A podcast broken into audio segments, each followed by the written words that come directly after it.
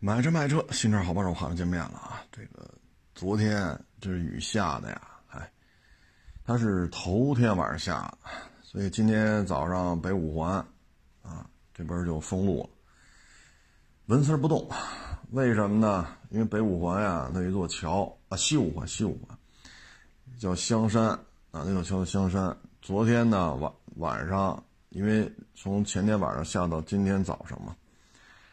那边呢出现了这个，算是比较小的这个泥石流吧，啊。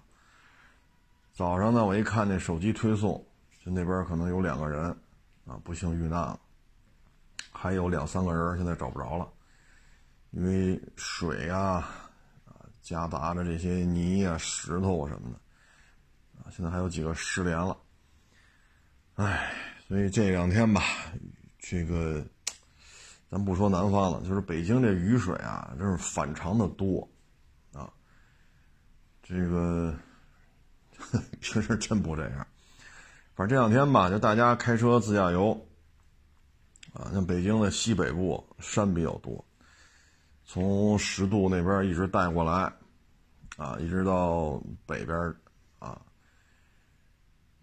大家还是少去，这山区还是少去，因为这水啊喂足了。喂足了之后吧，再下，这水就渗不下去了。然后呢，水也本身也是有重量的，啊，附着在就是非常大、持续时间非常长的这个雨下了之后，附着在山体上，而山体本身又被水喂足了，那这时候就会有这种危险啊。因为最近不是说就下了这一场雨，从六月份到现在，北京下的雨可多了。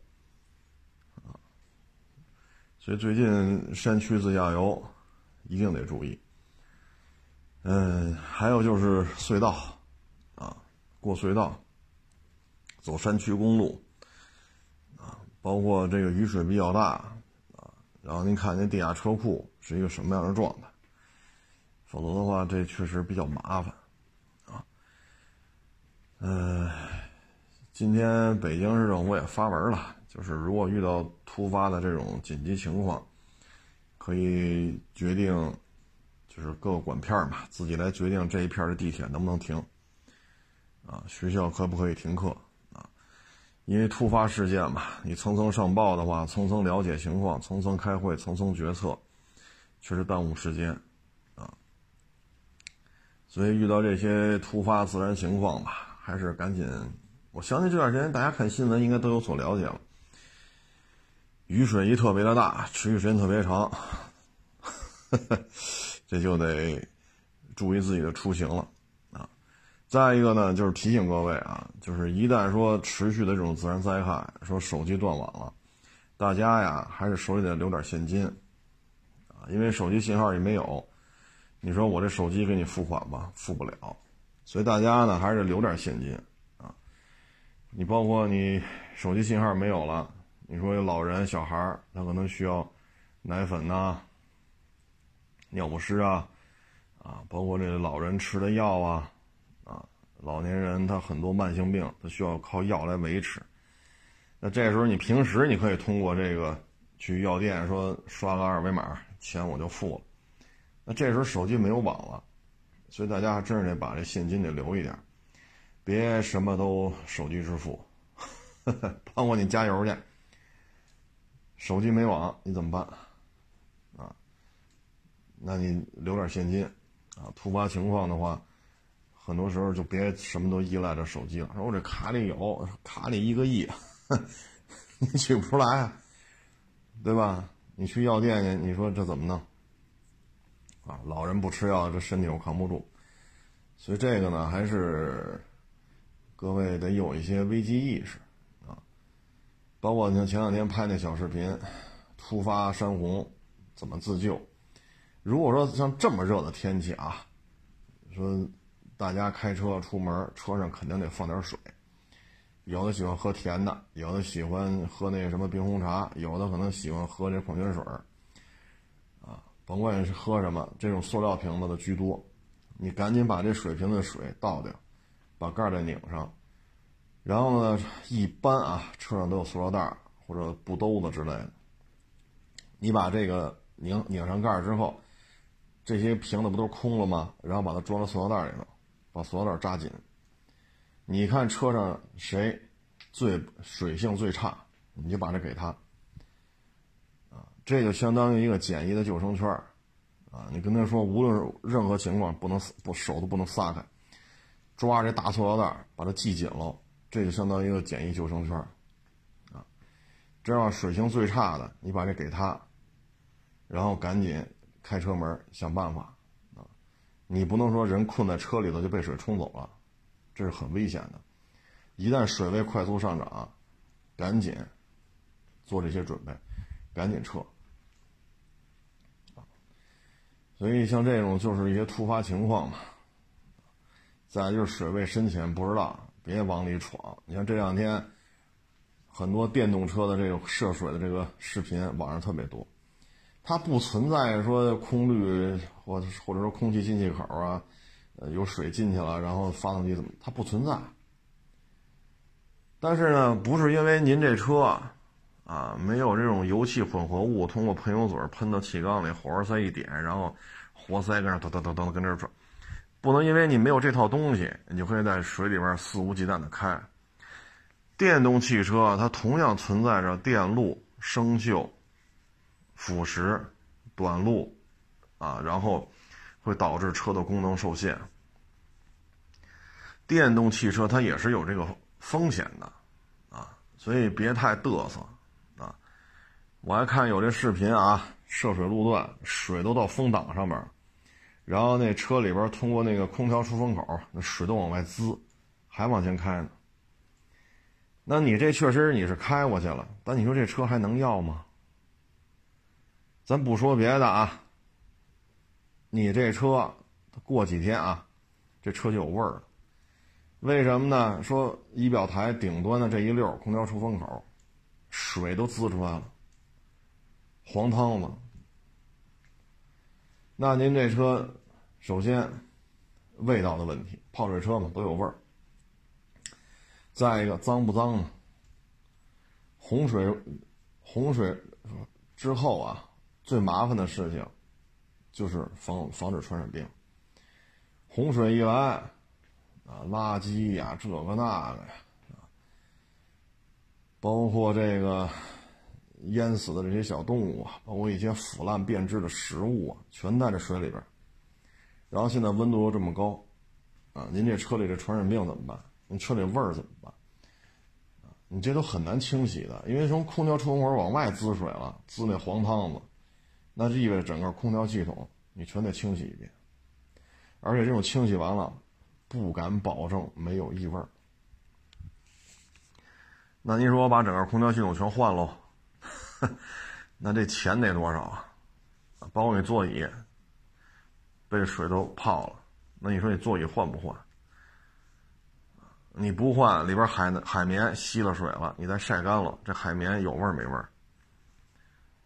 所以呢，不要太去逞能，啊，这个家里边这种代步车，咱不要去做这种冒险的行为。一旦你的车发生短路，咔停这儿了，你怎么办？水都没了风挡了，这时候门你能不能推开？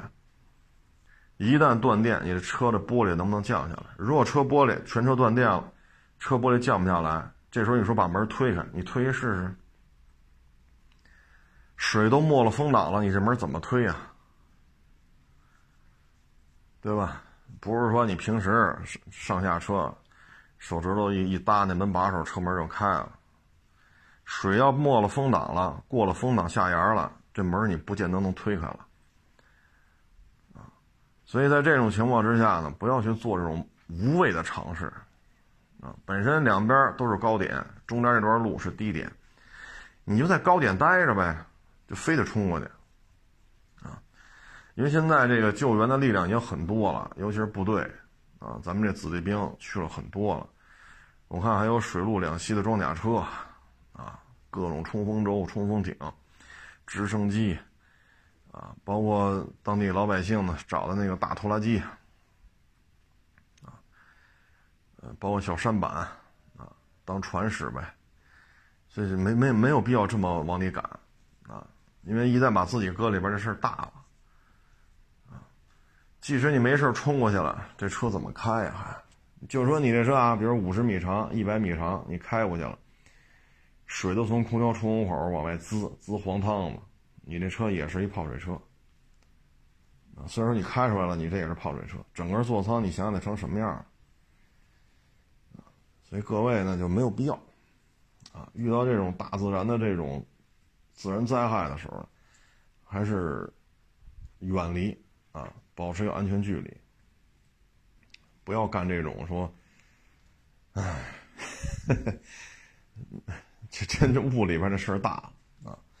然后车泡完水之后吧，这个修理啊，首先一点就是把这车座椅、地毯，如果顶棚都泡了，顶棚也得拆下来啊，全得去晾晒。啊，晾晒之前你最好是冲洗一下，啊，别带着那个沙石搁那儿晾，你拿清水冲干净，啊，然后再去晾晒。但是对于一些比较复杂的车，你像这座椅侧面好多按键呢，通风、加热、按摩，是吧？屁垫能加长、能缩短，啊，这个头枕恨不得都是电动的，啊，你像这种椅子啊，其实。要我说啊，换一个，包括连车都换了，因为自动化程度太高，啊，泡水车它能不能修好？能，能不能开？能开，但是呢，它有很多潜在的问题。差不多十年前了吧，我正好跟也是一长辈嘛，啊，我跟他借了一台车，实在没车开了，正好又需要车。他那台车就是泡水车，耗油量比正常的车型高了一大截子，啊，别的车可能八九个，他那个就得十五六个。修好了吗？修好了。有没有突发性的这种熄火啊，或者乱报故障码啊？没有，什么都没有，一切正常，也没有异味，开空调也没问题，就是耗油量特别的高。唉，有的呢，尤其是像比如说大揽胜、大卡宴啊，什么 GLS 这个，它这种功能缺失啊，或者说故障码频发，这种也是比较常见。所以像这种高端车，它自动化程度太高，泡水之后啊，我觉得啊，直接让保险公司收了就完了啊，修完了，我也不建议开。我借那个呢是最便宜的手动挡，手动挡一小车，啊，新车都不到十万，哼，所以它没有什么复杂的，电动窗、收音机，这就算复杂的了。还有啥？啊，还有啥？灯，晚上一拧开它就亮，就就这点东西了，没别的了。它的反馈就体现在耗油量特别高，加速倒也还行，啊，开着没什么感觉，就是特别的费油。啊所以自动化程度高一点的，如果说水啊都过了座椅屁垫儿，嗯，或者说已经方向盘都泡了一部分了，这车呀就算了，啊，这车咱就别要了，这是我个人建议啊。嗯，否则的话，你即使修不舍得，哎呀，你给我修去吧，保险公司给我修，修完了后患无穷。啊因为现在的车呀，什么车机系统啊，什么人车互联呀、人机互联呀，这个那个，它这方面的自动化程度，车联网啊啊，什么这个那个，它很多问题现在一旦被水泡了之后，不好去估算是一个什么样的状态。然后就是昨儿那个进京证啊，其实你纯粹来北京办事儿的话，一个月一张，一张七天，这足够了。啊，你这自驾游也够啊，对吧？你说暑假、寒假是吧？带着孩子来北京转转，您这寒假、暑假，你也不能超过八十四天吧？这寒假、暑假加一块也没这么长啊，所以你就办经营证，你就办。北京玩个二十天、三十天的，啊，走走亲戚啊，转一转呀，这经营证的时间足够了。主要就是北京啊，是虹吸效应，啊，就是虹吸效应。周边其实都是往北京跑啊。它跟这个上海呀、广州、深圳呀，包括杭州啊，它跟这种外溢不太一样啊。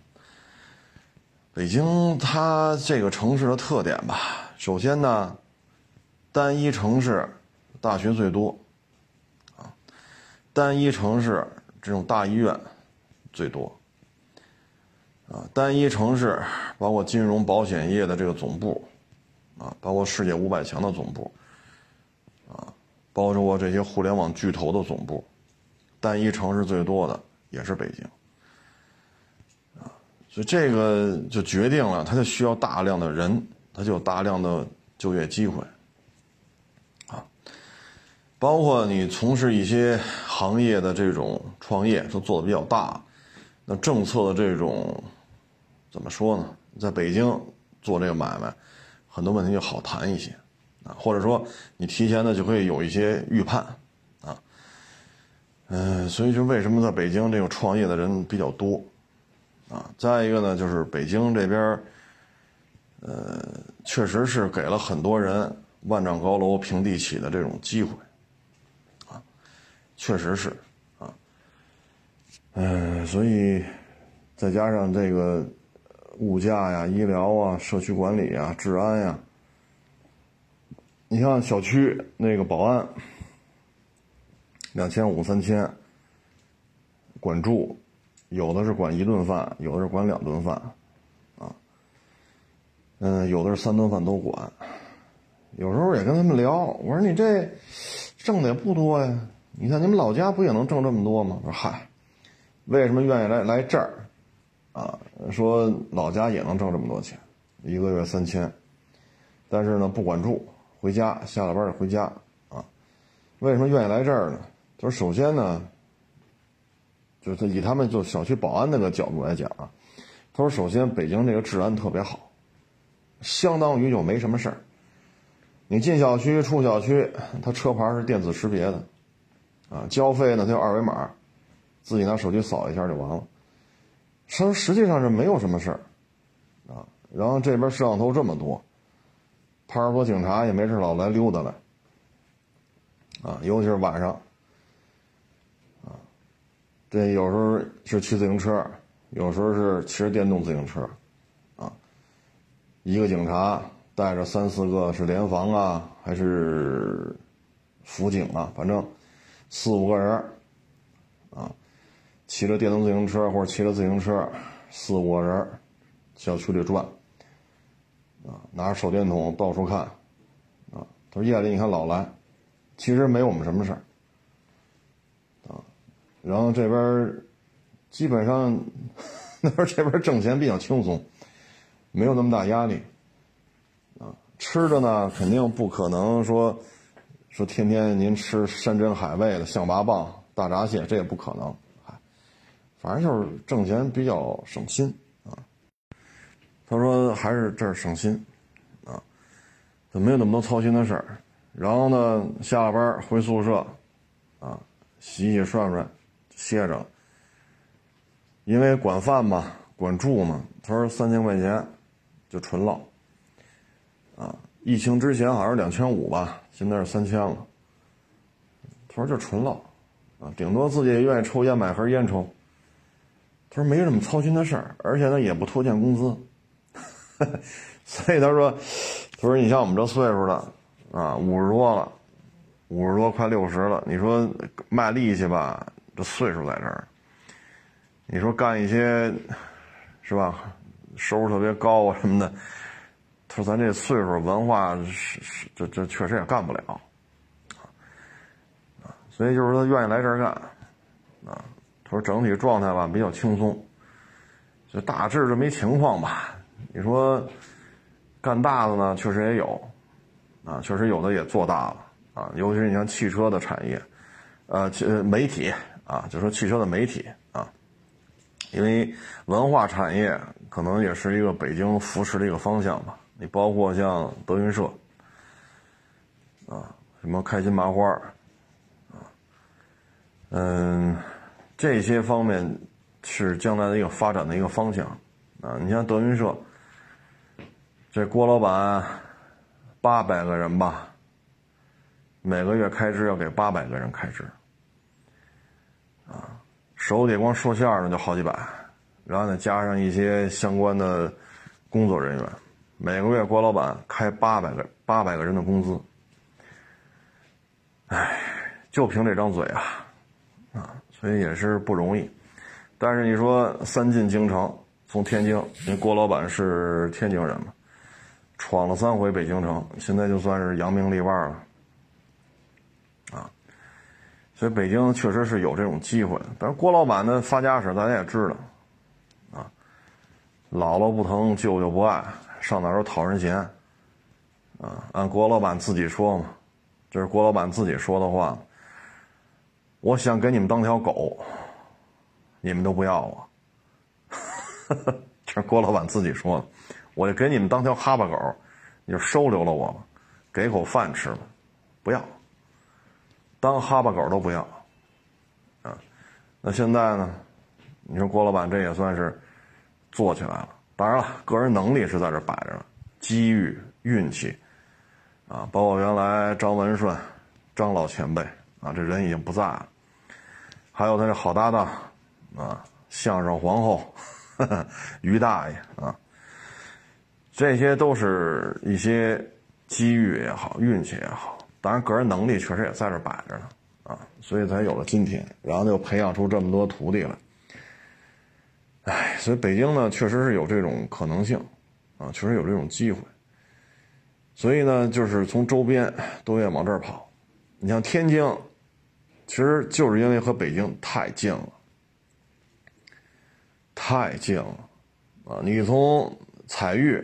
开到那个顺义那个什么口来着？那个检查检查站，这个距离都大于从亦庄到滨海新区的距离。滨海新区已经不是天津市中心了，所以你就可想而知，这个天津离北京距离有多近。你这么一弄，很多你说那干嘛不去北京啊？那为什么来天津啊？所以很多产业的投资选址，它就会。跑到北京了，就这时候呢，对于天津来讲呢，这也是虹吸效应的一个反馈吧，啊，但是天津有天津的好处啊，毕竟直辖市嘛，医疗水平啊，啊，高校的教育水平啊，它毕竟是直辖市，所以你看，很多人来北京，户口啊什么的不好弄，哎，就去天津了，啊，毕竟它是直辖市，啊，特别对于北方三四线城市。啊，那你想来北京，那落不了户，那就天津了，房价也低，确实房价低，啊，唉，所以这个进京证啊，不用太较劲，啊，您又不是说一年三百六十五天都得来北京旅游来，这个针对的是谁呀？针对的就是没有北京指标，又要天天在北京开车，然后弄一外地牌子，天天在这跑，他针对的就是这些人。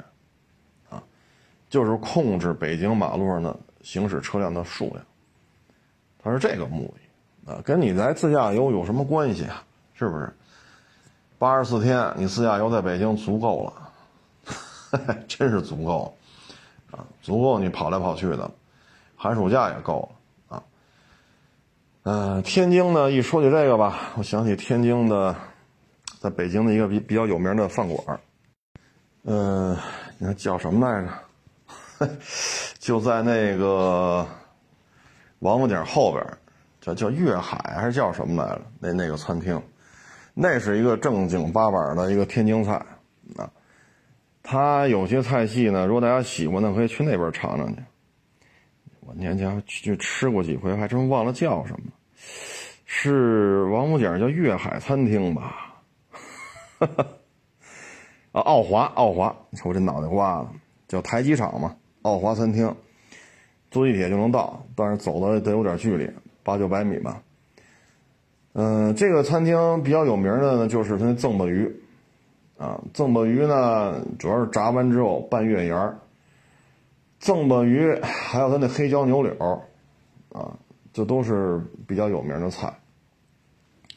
海鲜呢，虾仁儿啊，啊，鱿鱼啊什么的，做的也比较到位。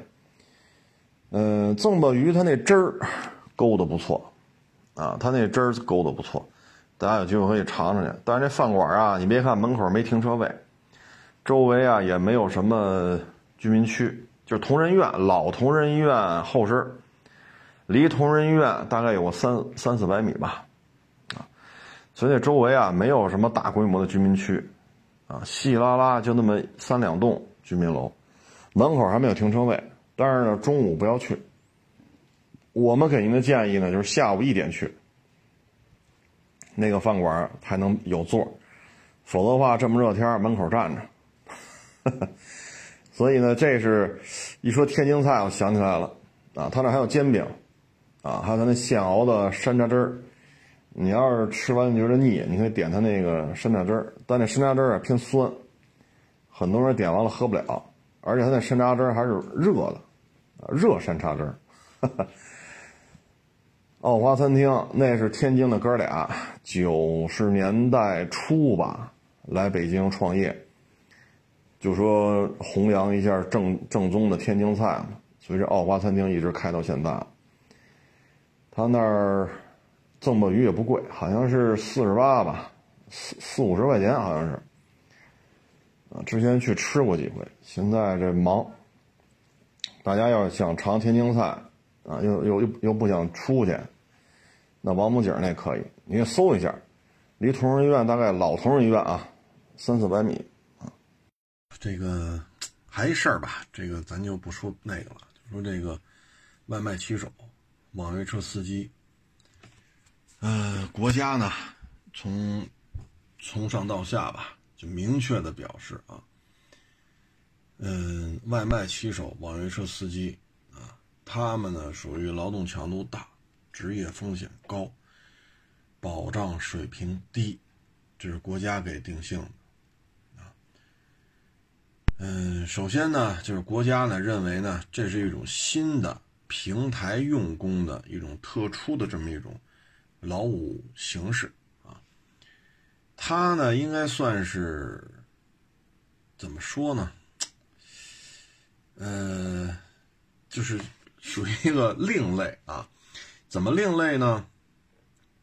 你看啊，就是你要做外卖，平台上呢，它都是有一个选项的，就说你要成为外卖平台的一个呃骑手，那你要跟这个中介公司签协议，而且呢还必须你要认可的一个选项。就是平台只提供信息撮合服务，用户跟中介公司去签，用户跟平台之间不存在任何形式的劳动和和共用关系。这样的话呢，等于就是说呢，您跟这个第三方是合作，咱俩是上下游啊。比如说您是生产钢板的，我呢要这钢板呢去。生产汽车，那咱俩是这种关系。那你生产钢板的这个企业出了什么问题，说有员工受伤啊、死亡啊，那你不能让我这生产汽车的主机厂给你赔钱吧？所以他是想把这事儿啊拔到这个高度，这样的话能够避免很多的风险。因为大家都知道这个外卖啊。你包括我今天去收车去，不是收了一个零六年的皇冠吗？我是去二环边上收的。下二环主路的时候，把我吓一跳，啊，二环主路不是匝道口吗？唰，逆行就上了一电动自行车。我一看，那那那颜色，那打扮，送外卖。我勒个去！我说，哎呀，然后呢，因为在二环边上嘛。然后去人那儿提这车，然后再把这车开回来。这一路上啊，逆行的这种送外卖的确实比较多。哎，所以这是一个风险很高的一个行业。那现在呢，就是他呢出了事儿之后吧，基本上都属于第三方合作啊，不是跟平台雇佣关系。所以这次呢，中央这几大部委吧。应该说联合发文啊，就明确表示了，就是这样形式的用工啊，作为平台而言呢，怎么说呢？啊，包括呃完善休息制度，啊，推推动明确劳动定员定额标准，科学确定工作量与劳动强度，督促企业要按照合理合法，啊来确定这些送外卖的、网约车司机。他应该怎么休息？啊，恶劣天气啊，天气情况下怎么保护这些外卖骑手、网约车司机的安全？啊，这是中央几大部委联合下文啊，所以这个也是，嗯，你像啊，原来出过这事儿，一天收三块，一年三百六十五天，您收这保险费超过一千块钱了吧？死了。赔二十万，那大家买过人身意外伤害保险的都知道，要一千还出头的保费，人身意意外保险，这保额可高了去了，小就是一两百块钱，基本上两三百吧，一两百两三百就能买到差不多一百万的，差不多一百万的这种意外保险赔偿。一两百两三百，看你各种性质啊啊等等。那你要是一千出头了，赔二十万。最后媒体一曝光，平台坐不住了，再这个那个那个，一开始好像赔几千吧，后来闹大了赔二十，又闹大又多赔了点其实这个本身就不合理啊。你既然收了这个保费，保险公司。随便找一家保险公司收一年收一千多点死了就意外，意外保险死了就赔二十，所以就是国家强令了啊！说白了吧，就是你平台你不能这边给这些骑手也好，网约车司机也好，有很多的苛刻的这种要求，这边呢你给用户的补贴越来越少啊，甚至于呢两边都收钱。啊，你像外卖这个，外卖小哥一天交三块，你点外卖呢要交外卖费，商家呢要要给高额的折扣，啊，二十多个点，将近三十个点都归平台。这边呢，平台给送外卖的这些小哥呢，一单给几块钱，但是呢，一天还要收三块，你看见没有？做饭的收钱，送外卖的是挣钱啊，但是还得交三块钱，吃饭呢还要交配送费。你平台收这么多钱，最后死了给几千，闹一闹给二十，再闹一闹给再多给几十，这种现象以后就会那什么了啊？呃，所以呢，就是严格的时间限制、严厉的惩罚措施、严苛的淘汰制度，这三严平台制定的啊，中央这是六大部委是八大部委啊，明确表示这三严不合理。你把劳动者当成了工具，而不是把他当成一个人，啊，因为劳动者我们认为是人才能称之为劳动者，但以三严这种管理，这就变成工具了，啊，所以我觉得这还是挺好的，啊，包括职业伤害保障，啊，这个说明就是国家吧，觉得，首先呢，就这个行业啊，从业人员特别的多。它适合很多人，没有办法了，哎，临时就干这个，做一个喘息，做一个过渡，啊，虽然说职业生发展空间呀，这个那可能确实确实差点啊，但是你要说我我我我得吃饭，我得给孩子把这个学费挣出来，那你就干吧，啊，咱不说一月挣几万吧，一个月挣五千，一个月挣五千，挣六千，挣八千，这在北京还是。比较现实的是能够挣到，还有很多人挣的比我说这七八千还要高呢，啊，所以就是说一个月挣五千挣六千，在北京最起码啊三顿饭饿不着了，千把块钱房租，一千多块钱生活费，咬咬牙咱少吃点这个那个吧，吃饱就完了，挣个五六千，咱花个两千多，那还剩两千多三千还能邮家里去，你起码让孩子有学上有饭吃。这个确实解决了大量的这种就业，啊，这确实给国家解决了一个就业的这个问题，这是好事啊。大致啊，提供了就业人员八千四百万，八千四百万，就包括各种外卖呀、闪送啊、网约车呀，包括那个叫什么来着，就是金杯，那叫什么来着？你看就在嘴边。前两天咱说这事儿。就你买一金杯，买一面的，买一个全顺以维克，你不也能跑那啊？对，货拉拉啊，这些不都属于共享经济？大致八千四百万个职位，所以这给国家解决了一些问题。你让国家你去解决八千四百万人的工作，这国家也解决不了八千四百万人呐。这，所以呢是有好处的，但是出的事儿也有点多。所以这回呢，明确。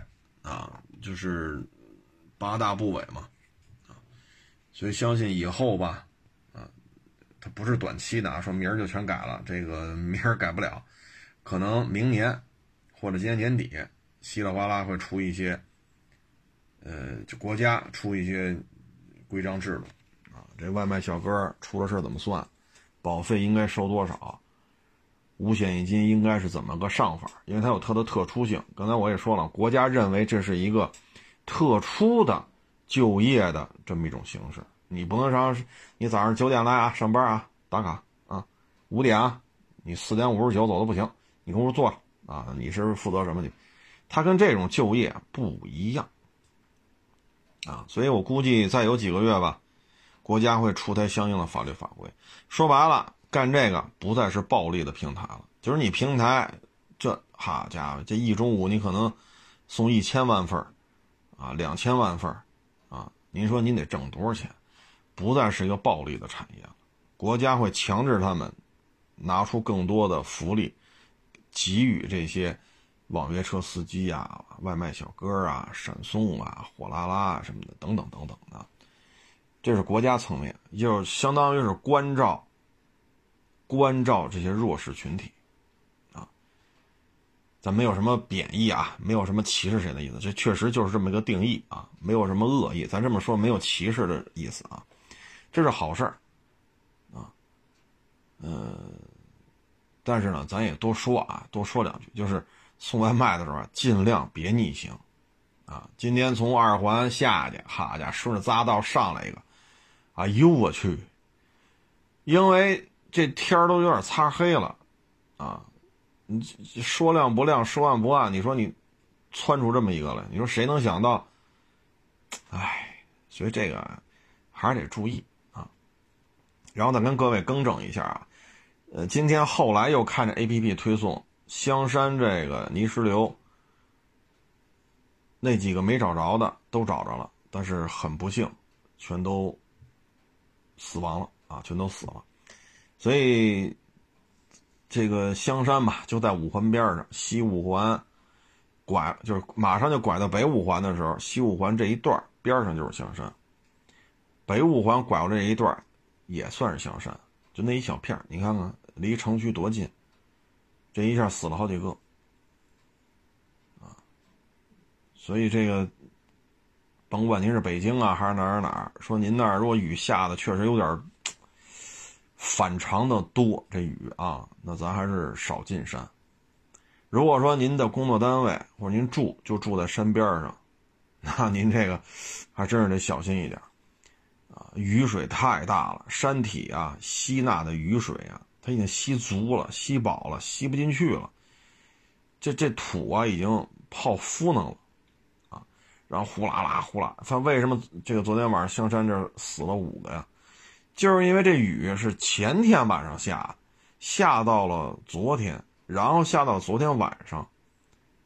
而这之前北京已经下了多少场雨了？所以再这么连着下两晚上加一白天，这山体啊，啊，所以这各位真是得悠着点啊！如果您就在山山区啊上班，或者说您家就住在山区，一定得悠着点啊，这个。